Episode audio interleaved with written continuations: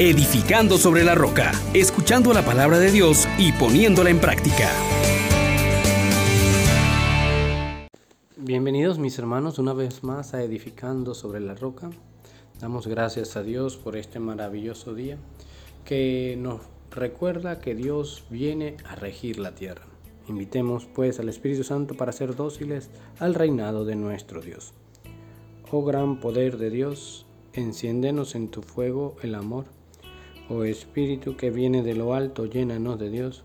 Oh Espíritu, óleo santo, unge en el amor. Meditamos en el Salmo 95, versículos del 10 al 13. Digan a los pueblos, el Señor es rey.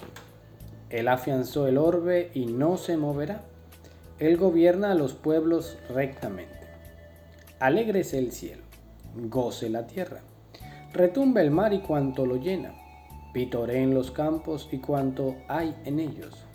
Aclamen los árboles del bosque. Delante del Señor que ya llega, ya llega a regir la tierra. Regirá el orbe con justicia y los pueblos con fidelidad. Palabra de Dios. Te alabamos, Señor.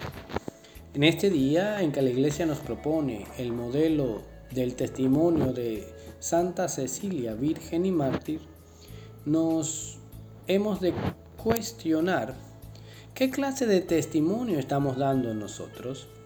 Si en verdad hemos puesto la voluntad de Dios por encima de la nuestra si realmente somos de los que le alaban y le cantan, como lo hacía Santa Cecilia, que reconocía a Dios como su Señor y que le cantaba.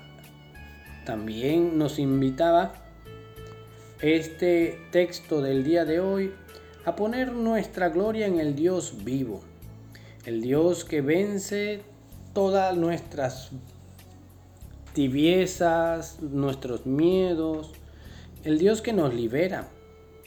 Y por eso debemos nosotros también disponernos para glorificar a Dios con nuestras vidas, para disponer de nuestros corazones para aquel que nos ha amado.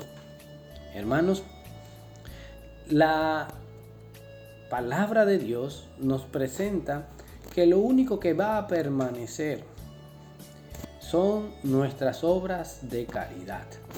Así lo vemos de modo muy particular cuando hablamos ya no del templo que se destruyó, sino de la gracia que sigue perdurando en la iglesia a través del testimonio de los santos.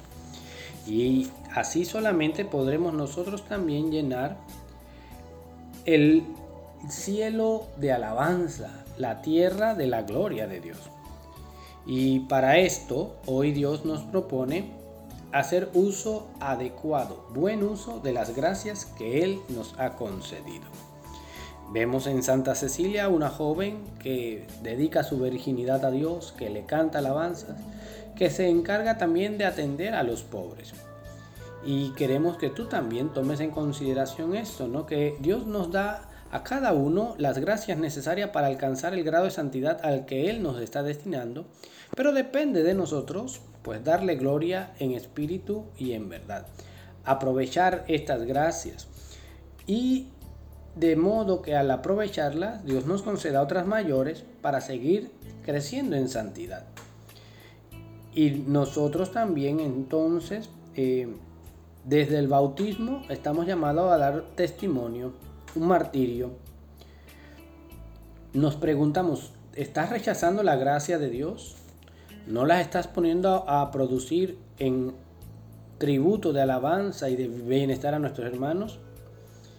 También tenemos que entender que Dios nos da lo que se llama la gracia de Estado, según nuestra propia llamada, ¿no? Y así podemos ayudarnos para ir caminando más próximos al cielo y proclamando la grandeza de Dios. Entonces, los santos han sabido aprovechar esto y de modo particular también entender que si no correspondemos a las gracias que Dios nos concede, pues Él la dará otro para que puedan producir el fruto que Dios ha llamado a generar con cada una de sus gracias. Entonces, mis queridos hermanos, a la luz del testimonio de Santa Cecilia, vivamos también glorificando a Dios, vivamos también poniendo nuestra mirada en lo que realmente permanece, en el testimonio de las buenas obras. Señor Dios nuestro, gracias por este día, gracias por invitarnos a poner nuestra confianza en ti que nunca nos abandona. Y te pedimos, Señor, que seamos correspondientes a la gracia que tú nos das. Por Cristo nuestro Señor. Amén, amén, amén. Bendiciones para todos. Les exhortamos, hermanos, por la misericordia de Dios, que pongan por obra la palabra y no se contenten solo con oírla